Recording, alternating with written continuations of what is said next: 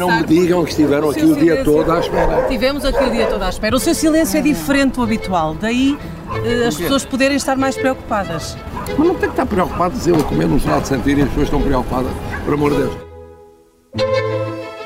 Viva! Está com o Expresso da Manhã. Eu sou o Paulo Baldaia.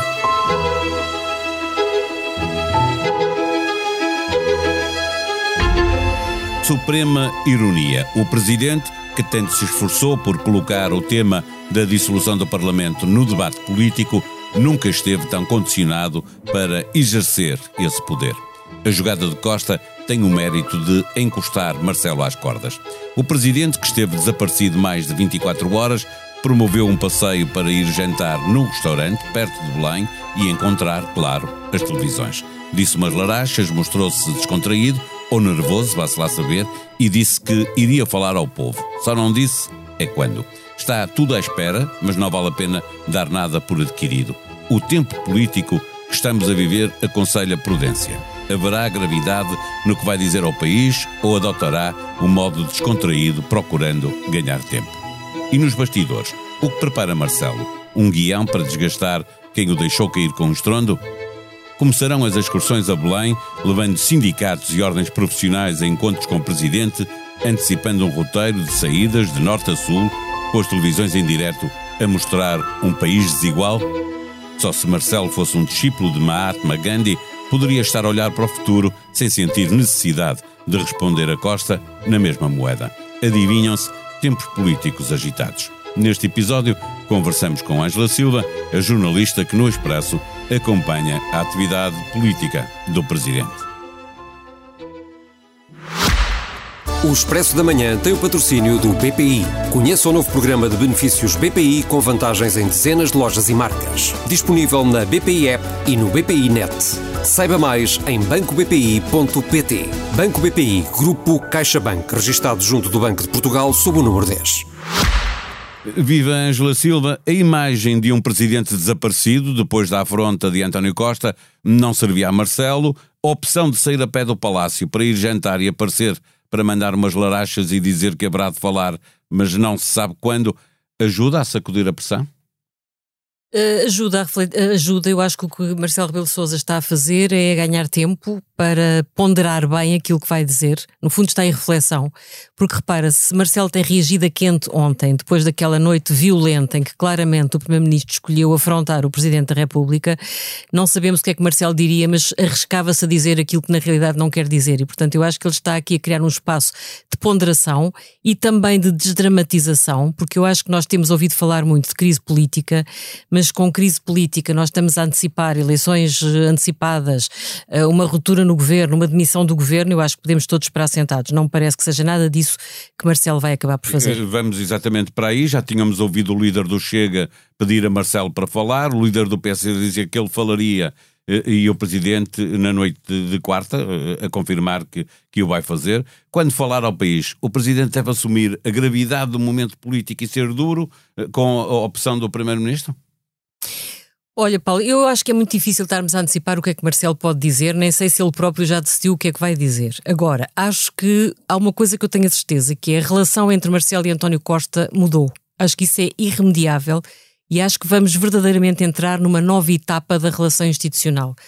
E, portanto, aqueles que acham que Marcelo está morto, acho que estão claramente precipitados. A ideia da morte de Marcelo Rebelo de Sousa parece-me absolutamente precipitada, porque é verdade que António Costa retirou-lhe um poder que é o poder dele demitir ministros.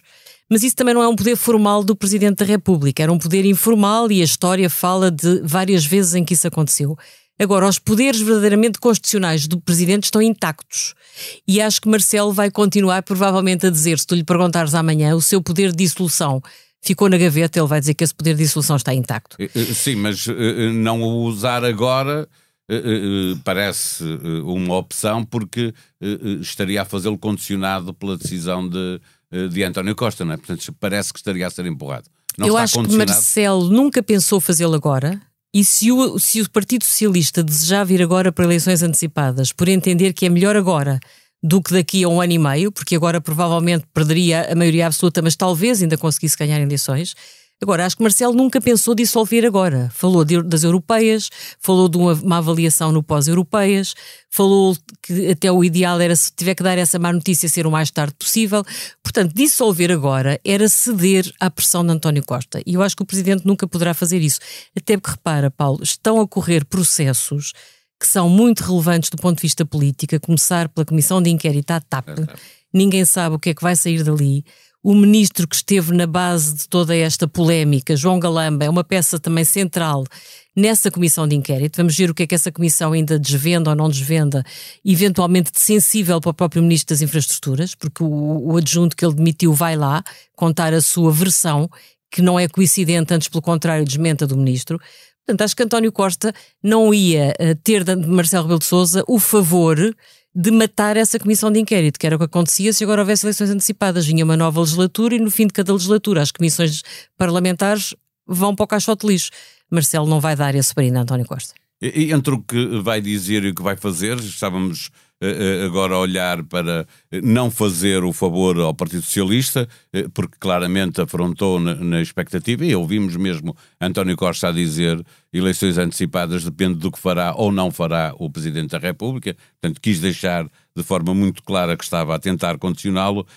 O desgaste que o Presidente possa pretender causar no governo de António Costa eh, não pode ser de tal forma que Marcelo acabe a ser percepcionado como líder da oposição, ou olhando para o exemplo de Soares, o que interessa é a imagem do país real que o Presidente acabará por mostrar quando levar a comunicação social para algum lado. Sim, Marcelo Rebelo Sousa tem um problema, é que ele foi de tal forma um Presidente da República uh, colaborante, vamos dizer assim, com o Governo, não é? Quer dizer, em momentos-chave marcou posição, em momentos-chave divergiu, em momentos-chave condicionou António Costa, mas globalmente foi um Presidente da República que não esteve cá para fazer oposição, esteve cá para ajudar a governar. E, portanto, se ele agora de repente guinar e se transformasse num Mário Soares, organizar congressos contra o Governo ou fazer presidências abertas absolutamente demolidoras... Pode começar a receber sindicatos sindicatos, corporações, ordens Pronto, acho que não vai radicalizar. Agora, há um poder que não está morto de modo nenhum e enganam-se os que pensam isso, que é o poder de usar a rua. E usar a rua pode não ser só para selfies, nem para beijos em barrigas de grávidas. Se o Presidente da República usar a rua para começar a ver o que é que se passa nos lares da terceira idade, nas escolas, nos hospitais, nos sem-abrigo que, que, que, dormem debaixo de mantas em avenidas e nobres de Lisboa. que ele tem pegado mesmo nesse regime de colaboração com o governo, Sim. Eh, Marcelo tem chamado a atenção para todos estes temas, muitas vezes. Não? É? Tem chamado a atenção, não tem verdadeiramente chamado a atenção numa perspectiva de apertar o governo. Eu não sei se ele o vai fazer, agora sei que se ele o quiser fazer, tem integral legitimidade, espaço e tempo para o fazer. E também sei outra coisa. Eu acho que a família política de Marcelo Rebelo de Sousa que em parte tem-o criticado muito por andar com António Costa ao colo e noutra parte tem compreendido e tolerado a estratégia do Presidente, mas acho que a partir de agora já não aceitariam que Marcelo voltasse a estender um ramo de oliveira ao Primeiro-Ministro Socialista. Portanto, acho que se ele não quer sair com a sua popularidade verdadeiramente em queda, vai ter que zelar pela expectativa que grande parte uh, do, do, espectro eh, eleitoral português, quer dizer, pelo menos do centro-direita, espera que ele faça a partir de agora. E, e António Costa libertou para isso. Eh, tu dizias que não, o, há um poder que o Presidente não, não perdeu, que é o, o verdadeiramente o grande poder que ele tem, o, a, a bomba atómica, o poder de dissolver a, a Assembleia uhum. da República. Estarão, podemos estar todos cientes que eleições antecipadas vai haver, não se sabe é quando, ou seja, não serão agora, mas podem ser na sequência das europeias ou noutro momento qualquer. Não tenho certezas, mas diria que isso é o mais provável, porque repare, eu acho que Marcelo Rebelo de Sousa, se aguentar este embate que o Primeiro-Ministro lhe desferiu ontem à noite, sem dissolver e sem demitir o governo, e parece-me que isso é seguro, o que é que lhe resta fazer? Resta-lhe aumentar a exigência com o governo, Resta-lhe uh, alertar cada vez mais para aquilo que são as deficiências do país, que é governada há quase oito anos por António Costa, e resta-lhe também uh, deixar esperar que o governo se queime enlumbrando, no fundo confiando na teoria dos ciclos, em que há um desgaste a partir de certa altura que é imparável, e portanto uh, dar tempo, não dramatizar, acaba por ser aquilo que provavelmente é o pior para o governo. Portanto, é esperar que o governo se desgaste por si e que uh, tudo isto culmine no momento em que eventualmente ele ainda possa uh, usar o seu poder máximo. É, é a favor daquilo que Marcelo vier a decidir, se algum dia vier a decidir pela dissolução do Parlamento, está o facto de, de, da oposição de direita se começar a organizar. Depois de deixar claro, tanto um partido como o outro, eh, que o Chega não conta para a equação, uhum. Eh, vimos eh, na sequência desta crise os, os líderes da, da Iniciativa Liberal e do PSD a mostrarem-se juntos para mostrar que estão a formar uma alternativa. Isso favorece também o tempo político para Marcelo Rebelo de Sousa. Favorece claramente. Eu acho que essa foto hoje talvez seja mais importante do ponto de vista comunicacional do que, do que os discursos e as intervenções que Luís Montenegro vai fazendo e onde verdadeiramente acaba por não, introduzir eh, grandes dados novos na, na, no seu argumentário. Eu acho que essa foto sim é marcante e é isso que o PSD tem que começar a fazer e é isso que Marcelo espera, porque as contas do Presidente da República passam muito por esperar que o PSD salte dos 30 com que aparece nas sondagens, ou dos 31 para os 34 ou 35, portanto o PSD tem que crescer, não é? E se com isso somar com a iniciativa liberal e com alguns restos que ainda haja do CDS, que aparece nas sondagens entre o 1 e os 2%, quer dizer, se esta soma conseguisse chegar a uns 42, 43%, não tenho grandes dúvidas que aí, se António Costa não tiver capacidade para dar a volta ao seu próprio governo, à sua dinâmica de governação e se se confirmar que ele atingiu um ponto de não retorno e que a decadência do governo é imparável, acho que com uma soma diferente entre PSD e Iniciativa Liberal e CDS, Marcelo Belo Souza não teria dúvidas mais à frente em dissolver o Parlamento. Regressando à manchete do Expresso do fim de semana passado, eh, agora mais do que nunca, Marcelo sabe que em eleições antecipadas que vierem a acontecer, eh, será mesmo o, o Primeiro-Ministro será recandidato. E isso faz uma diferença da guerra Soares-Cavaco, porque quem foi candidato não foi Cavaco, obviamente foi Fernando Nogueira, e ainda pode fazer diferença eh, mesmo no, com uma oposição Uh, mais organizada e melhor organizada. Sem dúvida nenhuma. Aliás, se há coisa que ontem se percebeu com esta jogada de António Costa é que há poucos políticos tão hábeis tão dispostos a correr riscos e, no fundo, o que isso significa é tão corajosos quanto António Costa. Quer dizer, isso acho que é inquestionável. Portanto, tu tens poucos políticos. Repara, António Costa faz política desde os 14 anos, verdadeiramente nunca fez outra coisa. E, portanto, ele é um corredor de fundo da política portuguesa, é uma pessoa com imensa habilidade e é uma pessoa que cresce na adversidade. E, portanto, foi isso que se viu. Eu acho que o PS estava cheio de medo de eleições antecipadas. Notou-se no discurso que Augusto Santos Silva fez no 25 de Abril, em que, sendo presidente do Parlamento, assumiu as dores do PS e veio dizer nem pensem em eleições antecipadas, a estabilidade é fundamental. E, portanto, viu-se também nesta jogada de António Costa, que aproveita um problema no governo para afrontar o Presidente da República, quem sabe se na expectativa de que haja eleições quanto antes para lhe serem mais favoráveis. Esta jogada política, esta capacidade de ir a jogo, de afrontar um adversário de peso como é uh, Marcelo Rebelo de Sousa, não é para qualquer um e, portanto, claro que o Partido Socialista não teria outra pessoa para ir a, a, jogo tão forte quanto o próprio António Costa. Só nos falta olhar para um ponto que é importante nesta equação, eh, que é a, a capacidade de unir o Partido Socialista, que não está assim nos melhores momentos também. Não, é? não, isso não está. Quer dizer, se há uma relação nova entre, entre Costa e Marcelo, eu também não percebo muito bem que relação é que Marcelo está, é que Costa está a consolidar com o seu próprio partido. Porque tu, neste momento, tens pessoas da ala direita do PS, como por exemplo Carlos César, e pessoas da ala esquerda do PS, como por exemplo Alexandra Leitão, uh, a dizerem praticamente a mesma coisa, que é preciso uma remodelação alargada. Portanto, quer dizer, António Costas começa a estar muito muito fechado naquilo que é o seu ciclo. É o Deus de... Sol, não é? Alguém que acha que, que é capaz de resolver tudo sozinho. Não? Pois, mas isso, isso é um erro que ele cometeu ao longo destes tempos, não é? Ele, ele nunca quis ter um bom vice-primeiro-ministro, não é? Ele nunca soube verdadeiramente delegar a responsabilidade política no seu governo e isso saiu-lhe caro durante a pandemia, saiu-lhe caro durante os primeiros seis meses desta maioria absoluta em a guerra o obrigou a andar em circuito pela Europa e pelo mundo e, portanto, deixou sempre muito desguarnecida a frente interna. Portanto, ele foi sempre muito autocentrado.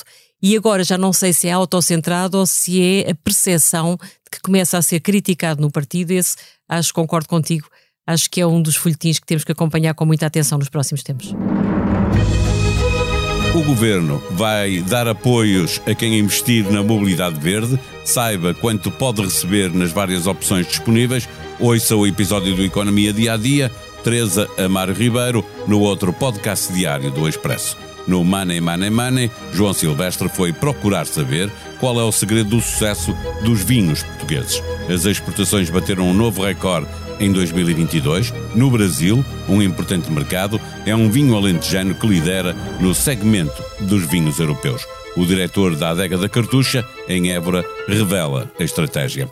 Em novo episódio do Bloco de Leste, Serenda Fernandes, à conversa com Martin Silva, ajuda a perceber em que ponto de preparação está a anunciada contra-ofensiva militar ucraniana. A sonoplastia deste episódio foi de João Martins. Nós vamos voltar amanhã. Até lá, tenham um bom dia.